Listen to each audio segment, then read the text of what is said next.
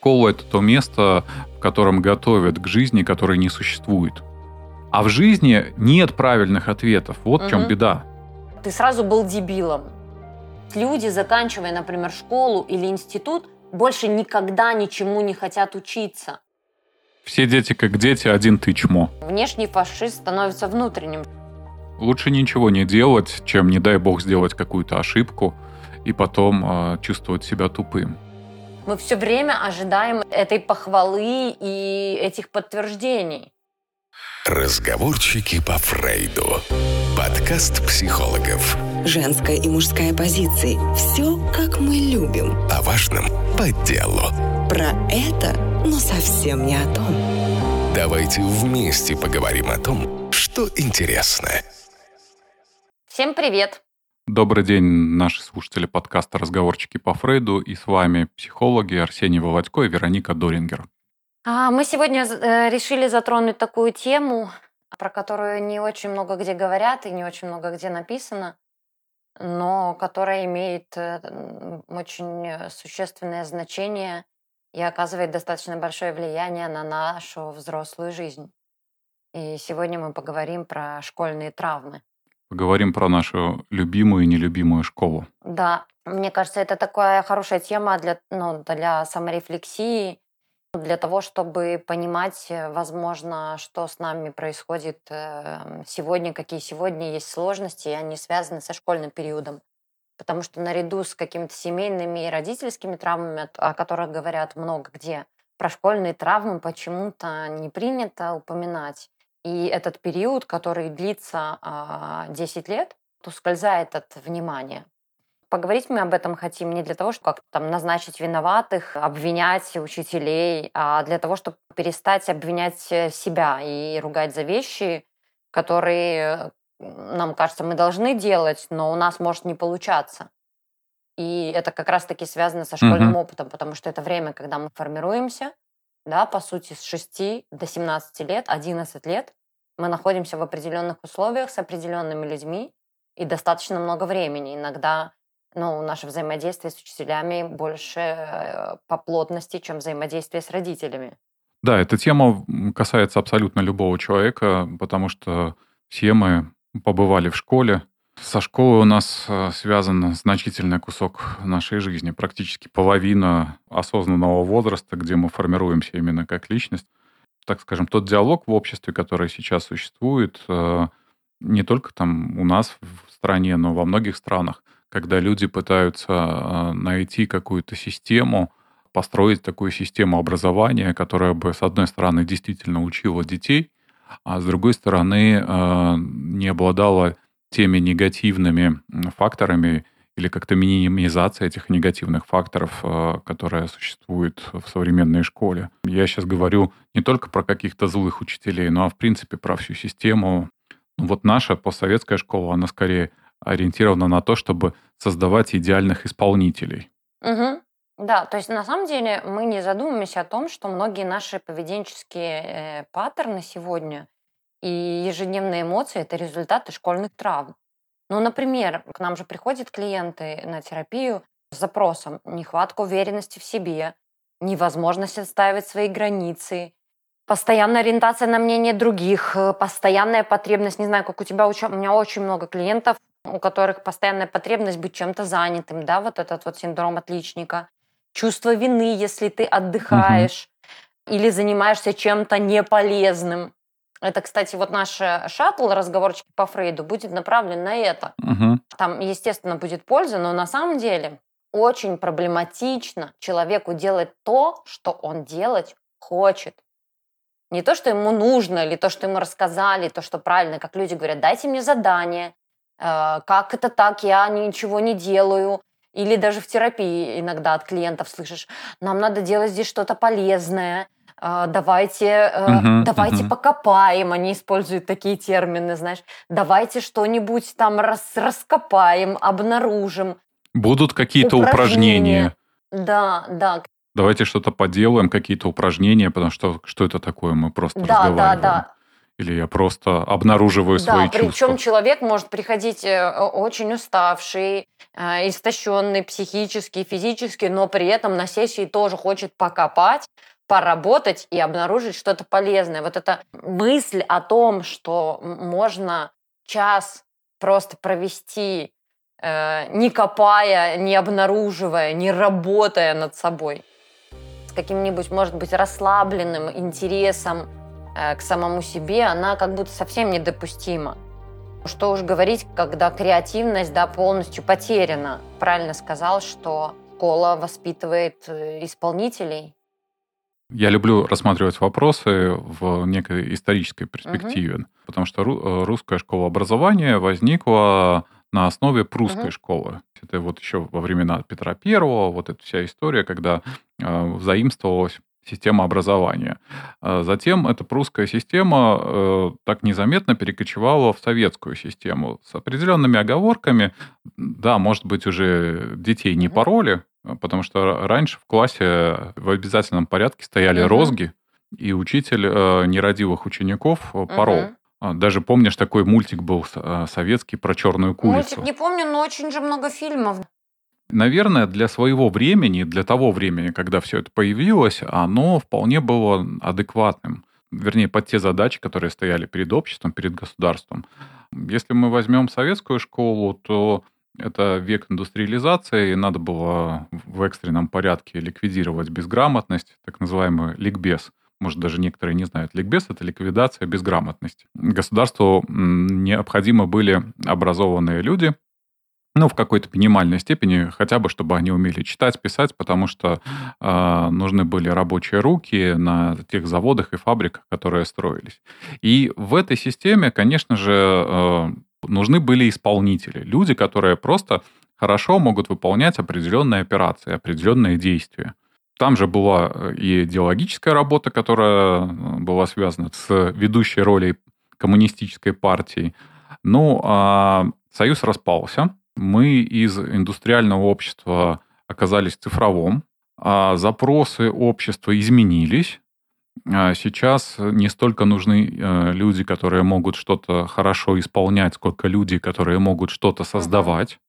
Потому что именно люди, которые креативят, могут э, создать что-то новое, они способны э, производить большую добавленную стоимость. Возьмем пресловутую компанию Apple, стоимость которой оценивается на рынке больше, чем все вместе взятые российские, например, компании. Мгм. Основной, конечно же, потенциал у этой компании – это э, интеллектуальные разработки. И вот в этом новом обществе оказалось, что школа не то что не выполняет этих требований, а она э, скорее тормозит, она не дает возможности для развития. При этом нужно понимать, что это проблема не только постсоветского образования, как будто ну, только на постсоветском пространстве все плохо, а везде все хорошо. Проблема касается абсолютно всех стран, и каждая страна ищет какие-то варианты э, для решения этого вопроса. В чем сложность создать хорошую школу? Экспериментов проводится много, но эти эксперименты должны быть долговременными.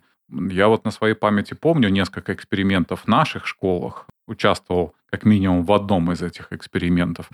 И далеко не все они удачные, потому что нужно пройти полный цикл обучения в подобной школе и потом посмотреть, как эти дети, уже будучи взрослыми, приспособлены к жизни, чего они достигают, как складывается их жизнь. Не помню, кто-то сказал такую фразу, что школа — это то место, в котором готовят к жизни, которой не существует. Мгм. Вот мы попадаем э, в первый класс и попадаем в такую очень специфическую среду. И вот как раз давай тогда про эту специфику и поговорим. Да, ну, по сути, ты описал с большего. Мы попадаем э, в среду, которую можно назвать одним простым словом. Это наказывающее. Она была в прямом смысле наказывающая в свое время. Ну, сейчас тоже, но в переносном. Но смотри, плохие оценки, неудовлетворительное поведение – это же наказывающая среда. То есть мы, по сути, формируемся как личность в среде, где испытываем постоянно стыд или вину. Стыд за то, что я не выдерживаю нарциссической этой гонки, конкуренции за оценки. Я не могу быть лучшим, да, я не могу получать вот эти одни пятерки. Сейчас, ну, по-другому. Ну, например, я, я не могу сказать, у меня Маша училась в частной школе, я не знаю, как в простых, но я предполагаю, что мы сильно не сдвинулись. Но я помню э, оскорбительные выражения в сторону учеников, которые что-то не понимают. Ты сразу был дебилом. Вот сейчас Маша поехала учиться в Англию, она говорит, мама, как меня... Вы знаешь, она мне сказала первую неделю? Она говорит, это М. просто жесть, как они меня бесят. Я говорю, почему они тебя бесят? «А, Мама, ты не представляешь, они каждый день с хорошим настроением, они улыбаются. Что бы я ни сделала, они говорят, Маша, great, great. Пока, говорит, я что-то не пойму, Мгм. эти учителя не будут объяснять, пока ты что-то не поймешь. Она говорит, я привыкла приходить в школу и видеть учителей без настроения, с кислыми лицами. Понимаешь, она говорит, что учителя, Мгм. которые говорят, Маша, great, great, perfect, она, ну, ее бесит это. Потому что она училась в другой среде, хоть это и не была самая худшая среда. А Вот в этом спектакле Гришковца, как я съел собаку, там кусочек, связанный с тем, как детей ведут в школу. Потом узнаешь, что учителя не для того, чтобы тебя любили. До школы ты такой живешь в таком цветничке, папа, мама, бабушки, дедушки, ну, какие-то близкие, которые тебя окружают, они тебя любят. А в школу ты приходишь, а там тебя не любят, и там для того, чтобы тебя любили, ты должен демонстрировать какое-то поведение. Должен себя вести каким-то образом, чтобы э, о тебе было хорошее мнение учителей и одноклассников. Нужно соответствовать чему-то. Да, Вот. да, ты правильно, э, ты важную вещь говоришь про соответствие. Посмотри, тут отсюда же и формируется вот эта наша постоянная жажда похвалы. Потому что в той среде, в которой мы формировались 11 лет, это была единственная, так сказать, валюта. Мы могли понять, хороша я вообще как человек или плоха только через похвалу или только через оценки. Поэтому вот эта вот зависимость от мнения других людей, ну, ее не может не быть, если мы вышли из советской системы. У нас у всех зависимая самооценка. Мы все время ожидаем этой похвалы и этих подтверждений. А ты замечала в работе с клиентами, что когда э, мы заканчиваем школу, когда заканчиваем институт, образуется вот этот некий вакуум, э, связанный с положительными подкреплениями, с положительными оценками. Ну, то есть, когда я в школе, в институте, там Мгм. все понятно. Там есть Мгм. предметы, там есть такие же, как я, и все, что мне нужно, значит, демонстрировать э, какие-то навыки, какие-то знания, и за это получать Мгм. респекты. И все. И я молодец, и я хороший, и, может быть, даже самый лучший. Но это только в школе и в институте. Как только мы заканчиваем э, эти учебные заведения, а в жизни же Мгм. все не так, а в жизни же нету четких критериев, что нужно делать. В жизни никто к тебе не выстраивается в очередь для того, чтобы рассказать, какой ты замечательный, и как-то тебя похвалить или дать оценку. Люди могут на работе сидеть годами и не получить ни одной обратной связи относительно своей работы. Да, ко мне пришла клиентка, она живет в Германии, и она была отличницей в школе, она была, ну, отличницей в университете. И ты не представляешь, она пришла ко мне с запросом с такой огромной фрустрацией, связанной с работой, потому что она правда привыкла быть очень хорошим исполнителем, получать постоянно вот эти высокие баллы.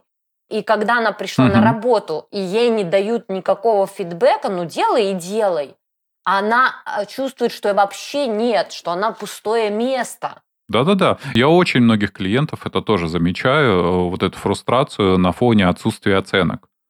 Не мой вопрос, они такие, знаешь, как это, как э, щенки ходят с этими большими глазами и выискивают, кто бы им чего хорошего сказал, кто бы за ушком да, погладил. потому что как будто вот внутренних ориентиров хорошо я делаю работу. Э, Даже дело не в том, что хорошо, а нравится ли мне то, что я делаю. Я вообще не привык делать то, что мне нравится. Я привык делать то, за что меня похвалят. На самом деле мы выходим из школы, мы же вообще не умеем, э, как это, я молодец, и я существую только когда я что-то делаю, и это кто-то одобряет. Мгм. Без этого, ну, меня вообще нет как личность. Вообще просто жить, это вообще не достижение, это вообще типа какая-то туфта. Ты должен жить и все время что-то делать, потому что ты жил по расписанию, занимался полезным делом. Что это значит просто жить? В смысле типа в свое удовольствие? В смысле делать то, что нравится? Надо делать то, что одобрят. И все, и если не одобряют, то это правда действительно такой вакуум, прострация, у меня нету собственного понимания. Доволен я своей работой, своей деятельностью, э, собой вообще. Ну и представь, 10 лет а, мы ходим в место, которое нам, ну, большинству не очень нравится, некоторым вообще жутко не нравится. 10 лет э, мы страдаем Мгм. перманентно от этого процесса. И при этом а, все 10 лет мы обучаемся каким-то образом игнорировать вот эти свои собственные Мгм. чувства, свои переживания, делать то, что нам не нравится, то, что нам неорганично. И попробуй только в этом месте а, ну, как-то о себе заявить. Ну, например, ребенок такой говорит, не буду делать уроки. Что он получит от родителя? Дюков он получит. В лучшем понятно. случае, да. Да, слушай, представляешь, э, как мы научаемся игнорировать э, вообще дискомфорт любой.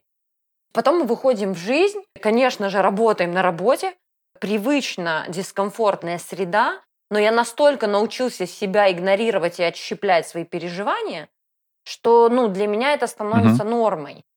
Несколько примеров. Нас, помню, мальчик в классе, он так боялся нашу учительницу, нужно было отдать должное, она была довольно грозной. Про нее ходили страшные легенды. А Якобы она кому-то даже заклеила глаза канцелярским клеем.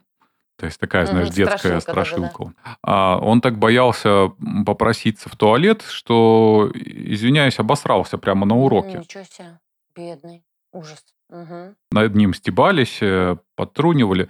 Но, знаешь, прошло сколько уже? 30 с Мгм. лишним лет. А Мой сын рассказывает подобные истории у них в Да, школе. я знаю, я Эти истории продолжаются. Да, да. Дети по-прежнему а, либо боятся, а, либо пытаются игнорировать свой физический Мгм. дискомфорт, напряжение такой силы, чтобы полностью терять чувствительность даже со своими физиологическими потребностями, естественными. И э, в какой-то момент организм не справляется, и происходит конфуз. Да? Мне понятно не в таких масштабах, но мне понятно, у нас была такая учительница, мы ее тоже очень боялись. Это ведь, э, кстати, травматический опыт, связанный с авторитетными фигурами. А, да, иногда нам кажется, что наш травматический опыт связан с родителями, потому что родитель авторитетная фигура для ребенка, да. Но не меньше влияния оказывают авторитетные фигуры э, школьные. Потому что я помню, это проявлялось у меня в институте, это проявлялось у меня потом на работе, когда я работала, да. Э, Я настолько чувствовала себя, ну, вот этой вот тварью дрожащей, которая не может задать преподавателю Мгм. вопрос, которая а, не может сказать, что я там что-то не понимаю, что мне непонятно, мне нужно больше какого-то времени, чтобы разобраться. Даже когда Мгм. я работала в универе на кафедре, я уже сама была преподавателем, невозможно было как будто преодолеть вот этот вот стыд за то, что я, ну, какая-то там типа дурочка с переулочка, понимаешь? Ну, вот эта Мгм. история у меня возникла, у нас была училка математики, ее все боялись. И она меня всегда подстебывала. Она говорила там, Зорка Венера пришла. Я так хотела ей Мгм. нравиться. Со мной э, дед занимался математикой. Я помню, сколько у меня было исписано общих тетрадей, полуобщих и на каникулы, чтобы у меня эта долбанная пятерка по математике была за четверть. И все равно, понимаешь, я для нее оставалась, ну, зоркой Венерой. И вот этот вот стыд за то, Мгм. что ты там, не знаю, яркая, красивая, но значит дура, преследовал же меня очень долгое время. Кстати, очень многие же люди, если покопаются в своем прошлом, а, могут обнаружить сильно врезавшиеся эмоционально в память сцены, связанные со школой. Может быть, э, когда тебя при всех отчитывали, да, тебя при всех стыдили, ругали. И среди своих клиентов я вспоминаю какие-то такие истории, которые, по сути, э, как они потом понимают, э, кардинально поменяли э, собственное представление о себе и собственную самооценку. Некоторые с этими историями живут по сей день, и эти истории их преследуют в каких-то кошмарах, э, либо они с, ужасом вспоминают эти Да, случаи. Арсений, я тебе говорю, я не знаю, там, мне кажется, не так давно, может, полгода назад, а может, год, я не помню. Мне снился сон, что я в школу пришла на экзамене, и я не могу сдать то ли экзамен, то ли какую-то контрольную работу, мы, я опять все забыла. Мгм. Вот когда впадаешь в этот ступор и реально тупеешь и цепенеешь. Ну вот это попадание в травматический опыт. Сейчас уже нет, ну потому что как-то работалось на эту тему. Но достаточно долгое время, пока я там работала в РНПЦ психического здоровья, да, преподавала на кафедре в универе, в какой-то момент что-то со мной происходило, я реально цепенела и тупела. Все, туман перед глазами, а это свидетельство травматического опыта, что меня захватывает вот этот стыд, что я опять какая-то, там, не знаю, всего лишь зорка Венера и э, случайный тут э, Мгм. человек. Снятся сны, что контрольную работу сдаю и сдать не могу. Ну, представь, какой опыт. Недавно со своим одноклассником разговаривали. Он говорит, скажи мне, нахуй мы чертили? Делал поля в общей тетрадке. 96 листов, и мы с ним стебемся. Мы жили в стране, где нужно было делать поля в общей тетрадке в 96 листов. И ты представляешь, ну, насколько это порабощающее мышление. Нахуя это делать? Зачем поля в общей тетрадке?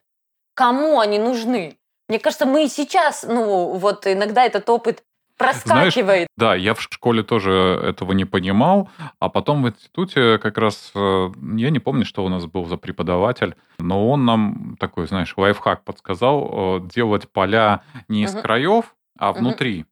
И тогда э, у тебя получается достаточно много пространства для различных пометок. Поля нужны для того, чтобы ты делал на них пометки, для того, чтобы ты работал с текстами. В школе а, ну, это просто, не знаю, какая-то традиция. Да, представляешь, мы делали, мы делали то, не понимая что, какая-то дебильная традиция, расчерчивали тетрадку 96 листов. И попробуй сделать 4 клеточки, а не 5. Представляешь, ну как, как это формирует как личность? Вот это ты подчиняешься, ты делаешь э, какую-то бессмыслицу, ты вообще не понимаешь, зачем ты это делаешь, но ты привык делать то, что тебе сказали. Кстати, в том же спектакле Гришковца «Как я съел собаку», а, как раз э, тот эпизод, где он подпадает в армию, на флот, есть такая традиция регулярно мыть палубу. Не потому, что она грязная, а потому, что такая традиция. Неважно почему. Ты должен это делать, потому что такая традиция. Ну да, неважно, почему. Так по жизни люди и, и живут. Ну, сказали, делаю. Зачем я это делаю? Мгм. Зачем я трачу время своей жизни вообще на это? Кому это нужно? Нужно ли мне это? Если говорим про поля, э, что-то про границы подумала, что школа это же то место, где твои границы постоянно нарушаются, где Да. тебе вообще невозможно не устанавливать, не удерживать границы, потому что, ну, это вообще не какие у тебя границы могут быть?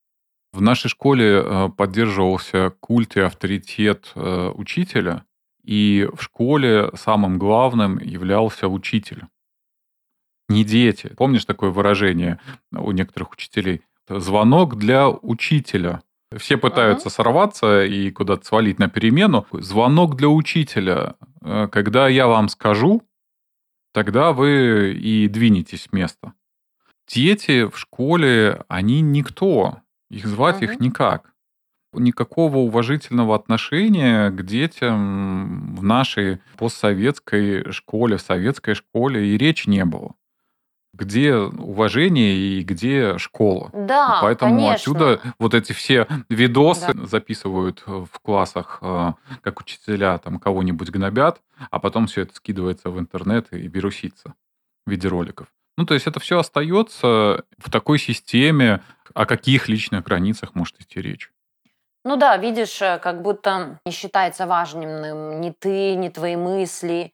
Э, Если ты не справляешься с какими-то требованиями, то ты плохой.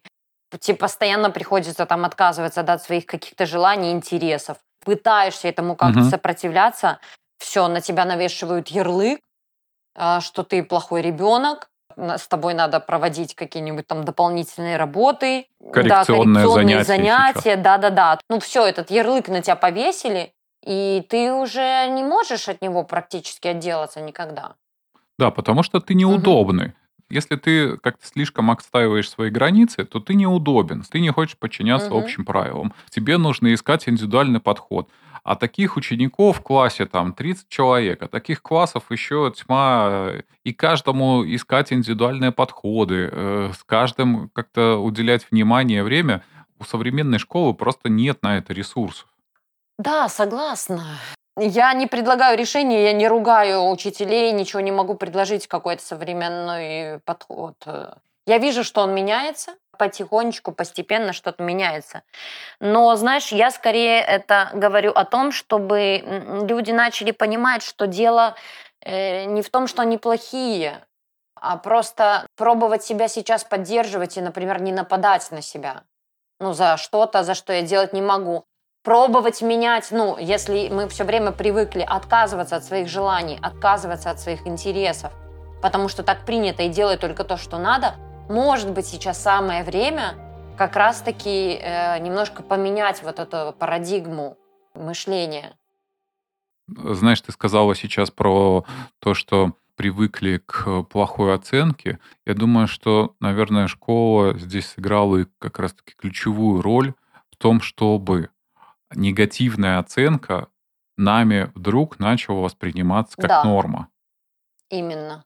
Вот потому что мы выросли в такой системе, так долго в ней формировались, где, в принципе, если ты чего-то не демонстрируешь, то ты по умолчанию плох. Да, или для того, чтобы заслужить к себе хорошие отношения, ты должен делать то, что тебе не нравится. Вот это моя история. Мне Мгм. так хотелось, чтобы учительница математики меня признала, так мне хотелось, чтобы она ко мне хорошо относила, что я эту гребаную математику, у меня был реальный невроз. Так самое главное, я еще помню, просила бабушку с дедушкой, чтобы они еще учительницы, ну, по математике, платили ей, чтобы она занималась со мной дополнительно, чтобы у меня была эта долбанная пятерка за четверть и за год. Я помню, как я с ней занималась. Знаю, что я долгие потом годы э, делала что-то, что мне, например, человеку творческому вообще не свойственно делать, что мне делать тяжело дается и сложно, и не нужно, но для того, чтобы заслужить какое-то определенное к себе отношение. Делать что-то, что вообще не является моим. Понимаешь, я э, актриса, где я, а где математика, но мне так хотелось ее, Мгм. ну, какого-то внимания, чтобы она, ну, там, заметила меня, признала. Знаешь, чем я очень часто со своими клиентами сталкиваюсь? Наверное, у процентов 90 клиентов э, это наблюдается. Это страх ошибки. М, Да, о, да. Откуда у нас взялся этот О, страх да. ошибки? Это как раз э, та история, где я ответил неправильно, где были правильные какие-то варианты ответов. Я его не знаю, и, соответственно, я получил Я двойку. тупой, И вот этот страх- стыд. Да, я- Ярлык и Да, стыд. да, я тупой. И мы потом с этим страхом ошибки проживем э, большинство всю свою да, жизнь. а чтобы не совершать ошибок, И мы э- что делаем? Мы вообще перестаем в жизни двигаться. Пробовать, экспериментировать, э, открывать что-то новое. Потому что, смотри, в школе действительно есть более-менее э, понятные, правильные ответы. Ну, как минимум, можно в конце Мгм. посмотреть, да. А в жизни нет правильных ответов. Вот в чем беда. Ну, не бывает их правильных ответов. Э, Там может быть несколько вариантов, и все они могут да, быть правильными. Да, да. И это же связано с ответственностью, что я тогда боюсь ответственность эту брать. Ну, то есть, когда люди к нам приходят и говорят, Мгм. как мне правильно поступить? Мы же чему их обучаем? Мгм. Не знаем, какой вариант. Не- и ты не можешь знать, какой вариант. Тот имеет свои последствия, этот имеет свои последствия. И это нормально. Потом Мгм. узнаешь. В процессе делай. Столкнешься, будешь дальше двигаться. Но нет. Вот это желание все просчитать, вот это желание проконтролировать, заранее наперед знать. И отсюда это желание прожить жизнь, э, не совершая ошибок, с чистого листа, ну, в таком, в чистовичке, да. Чистовички. Такая жизнь да, через- да, слушай, а Мгм. потому что сколько этих историй, Без когда люди переписывали по 20 тетрадок, дети, буковки Мгм. не так поставил. И ты Да-да-да. переписываешь и переписываешь, переписываешь, а жизнь-то переписать нельзя, и вот этот вот страх сделать не там крючок, потому что, ну, не отмотаешь назад, он очень сильно фиксирует. Мгм. Это и есть во-первых, вот этот развивающийся перфекционизм, да, когда либо идеально, либо никак. И тогда большая часть людей, ну, естественно, выбирает никак. Но вот этот страх что-то начать, Мгм. страх Да. ошибиться. Лучше ничего не делать, чем, не дай бог, сделать какую-то ошибку и потом э, чувствовать себя тупым. А еще, знаешь, э, чему научила школа? Тоже в каком-то подкасте я об этом упоминал, но здесь как раз будет хорошо. Школа нас не научила учиться, а наоборот разучила учиться. О чем я говорю? О том, что школа — это не место, где мы получали знания, а школа — это то место, где мы научились притворяться, Что мы знаем. что мы что-то Мгм. знаем. Потому что очень стыдно чего-то не знать. Ну, не дай бог, ты покажешь собственное незнание. Если ты показал свое незнание, это двойка. Ты должен знать. И тогда происходит вот эта подмена понятий. С одной стороны, мы вроде в школу приходим э, учиться, узнавать что-то новое, но при этом никоим образом нельзя это продемонстрировать. И будучи уже взрослыми людьми, большинство людей никогда не признаются, что они чего-то не знают. А если я сам для себя и для окружающих не признаюсь, что я чего-то не знаю, меня это ограничивает от того, чтобы узнать. Да, так какое количество людей при слове учеба впадают в состояние невроза. Люди, заканчивая, например, школу или институт, больше никогда ничему не хотят учиться. Отбили охоту. Да, потому что учеба связана э, со стыдом, с тем, что ты не справляешься, с ощущением собственной плохости и с ощущением того, что тебя будут опять заставлять, ты будешь делать то, что тебе не нравится и так далее. Вот, кстати, моя парадигма сдвинулась только тогда, когда я пошла учиться гештальтерапии. Согласись, это обучение я долго не могла привыкнуть. Как это меня поддерживают за то, что я там интервенцию, не знаю, не ту сделала или не понимаю что-то. Мгм. Как это? Как это мне, когда мне стыдно, мне говорят, молодец, молодец, что рискуешь, там, что делаешь, что выходишь. Как это можно просто читать книжки, что-то не понимать, обсуждать и не понимать, и разбирать, и пережевывать? Гештальтерапевты – это же люди, которые постоянно учатся, да? Какая-то эта атмосфера, когда ты Я думаю, это все психотерапевты, да. ну да, и не потому что надо, Мгм. а потому что ну столько появляется интереса, есть это желание, есть это любопытство. И столько интереса, и столько понимания э, того, что сколько же я всего не знаю. Да, и это не стыдно становится, а наоборот, да, вот Да. эта жажда возникает. О, класс, я еще вот это могу узнать, вот это я столько не знаю. Я как раз про это говорю, что школа, она, ну, как бы отбивает эту жажду знаний.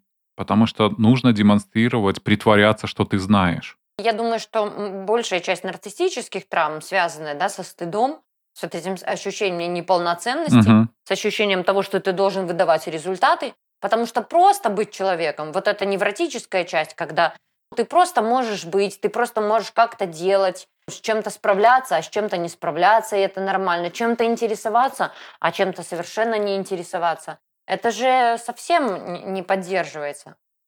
А поддерживается как раз-таки вот эта вот гонка за оценками, и за похвалой и э, за признанием. В результате что мы имеем? Вот это беспрекословное послушание, искаженное понятие об отношениях, ну такие отношения становятся нормой, отношение к себе, как к какому-то дефицитарному человеку, полезному, если ты не, не приносишь результаты, становится нормой.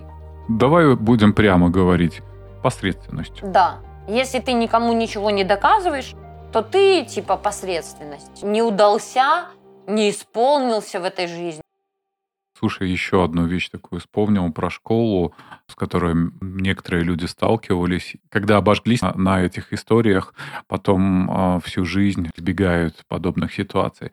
А, травля в ну, школе, это буллинг. понятно. Это, это отдельная тема. начинается подростковый возраст, и эти маленькие приматы агрессивные начинают э, тоже устанавливать э, собственную иерархию, а это достигается чаще всего за счет э, физической, либо э, там, эмоциональной силы, либо за счет того, что мы объединяемся против кого-то. И получив э, подобную агрессию, люди потом, уже будучи во взрослой жизни, они, в принципе, боятся высовываться, чтобы, не дай бог, э, не встретиться с этой агрессией. Хотя взрослые люди в массе своей так себя не ведут, как подростки. Это подростки могут так агрессивно вести себя по отношению к другим. Кора у нас уже сформирована, и можно регулировать этот эмоциональный да. мозг, да?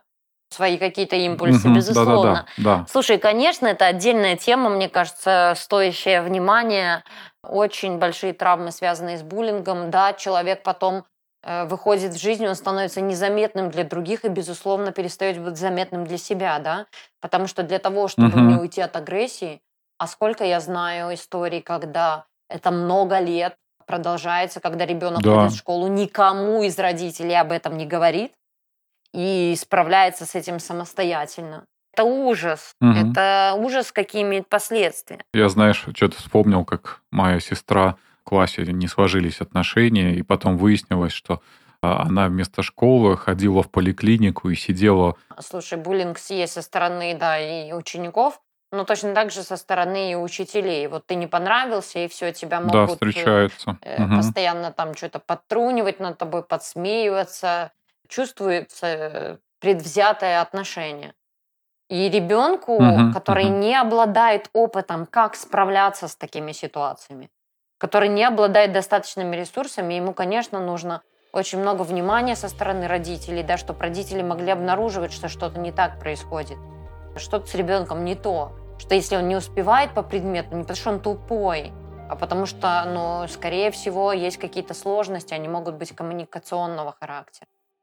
Угу. Да, и тогда что делать? Передавать Опять травму Пресловутый дальше. вопрос. Как любая травма, она может передаваться. Если мы говорим про людей, которые вот нас сейчас слушают вспоминают какие-то свои Под... негативные да, истории. поддерживать себя.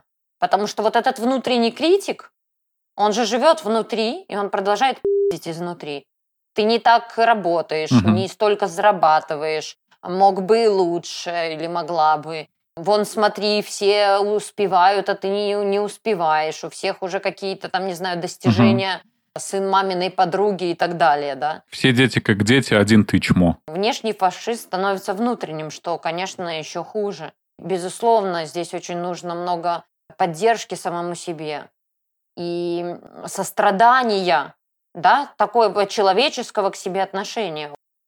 Да, но если ты всю жизнь жил не то, что не, не поддерживал себя, а с тем, что ты все время себя гнобил, как в такой ситуации человеку быть? Ты думаешь, он о, проснется завтра утром такой, ну все, так, этот период закончился, теперь я буду счастливым и Нет, довольным. это работа горя, безусловно.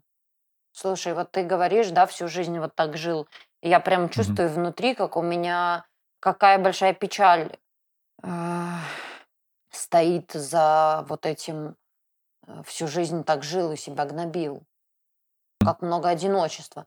И если я сегодня выбираю себя покинуть, то жаль, что я такой выбор и делаю сегодня. Потому что каждый раз, когда я себя критикую, я себя покидаю. Я себя того покидаю. А могу выбрать себя. И это ежедневная работа. Непростая, но каждый день я могу пробовать себя выбирать, не оставлять себя наедине с теми одноклассниками, не оставлять себя наедине с теми учителями, не оставлять себя наедине с этим голосом, который говорит, ты неспособный, не талантливый, что ты расслабляешься, ты все пропустишь и, и так далее и тому подобное. Ну и, в принципе, с этой задачей тоже неплохо помогает справляться психотерапия. Ну, это безусловно. Безусловно, конечно. А, потому что самому иногда очень сложно выявить. Ну, потому что, знаешь, иногда сложно быть вот этим Мюнхгаузеном, который сам себя за волосы из болота вытягивает. Слушай, знаешь, э, сложно, но когда некому, а иногда некому. Я недавно одной девушке сказала, слушай, расклад такой. Похоже, тебе никто не поможет сейчас. Это правда. И тогда твоя жизнь в твоих руках к сожалению. Ты можешь себя спасти. Люди, на которых ты рассчитывала, родители, они не могут тебя спасти. Но остался один единственный человек, который может это сделать. И это ты сама. Пожалуйста, сделай это для себя. И вот когда я каждый раз буду отслеживать эти голоса, и каждый раз понимаю, что если я буду к ним прислушиваться, я себя, того ребенка оставляю наедине с этими учителями, наедине с этими условиями. Я себя тогда там оставляю. но я могу себя забрать оттуда.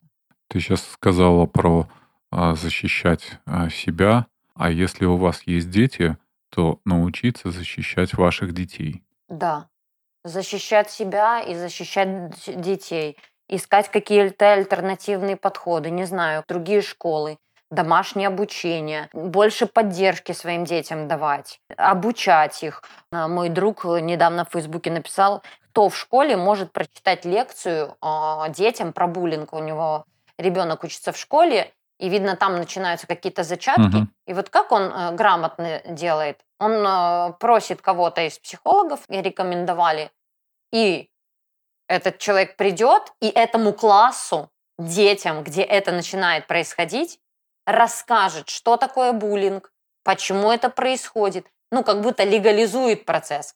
Когда процесс легализован, он уже управляем. Угу. И мне кажется, родители, ну, правда, могут э, искать разные способы, но для этого важно быть, конечно, включенными и внимательными к своим детям. Просто замечать их. Как могло бы общество участвовать в жизни школы, это когда у школы есть некий попечительский совет. Какой-то орган, а, состоящий из родителей, который реально мог бы влиять на жизнь в школе не РАНО, как вот у нас сейчас, да, а когда в этот попечительский совет входят часть администрации, э, часть учителей, часть э, детей и э, родителей.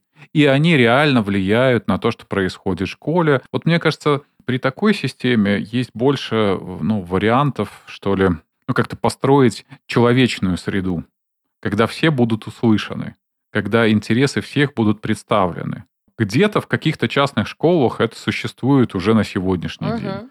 И то, о чем ты говоришь, это, да, искать какие-то варианты, может быть, э, каких-то школ, если есть э, возможности и финансы. Но все мы хотим лучшего для своих детей. Это ну, правда. Кто не как родители в этом заинтересованы. И поэтому, конечно же, обращать внимание, в какую школу ходит э, ваш ребенок, что там происходит, какие ценности в этой школе, как относятся к детям в этой школе. И понимаете, что все это потом отразится на его взрослой жизни. Да, я бы хотела, правда, пожелать, чтобы ну, э, те травмы, которые мы получили, чтобы они были исцелены. И мне кажется, просто уже одного стремления исцелить культуру э, разными доступными способами, само стремление — это уже большое дело. И я уверена, что угу. это точно что-то, что можно менять. Со временем. Да, не за один месяц, не за один год, но тем не менее это то, что необходимо менять, и то, что поддается изменению. Да, и это то, над чем мы сегодня можем работать для того, чтобы эту травму не передавать дальше своим детям, и чтобы они не передавали эту травму дальше своим детям. Потому что это как очередная травма, угу. которая просто может передаваться из поколения в поколение. Если я сегодня буду осознавать, что эта, например, система со мной сделала, как я могу себя поддержать, как я могу себя исцелить, как я могу ну, быть к себе внимательным, так я и дальше смогу быть внимательным к своему ребенку. Мгм. Внимательным, поддерживающим и включенным. Ну вот, как-то так. Да, а я напоминаю, что все обсуждения наших эпизодов происходит в телеграм-канале.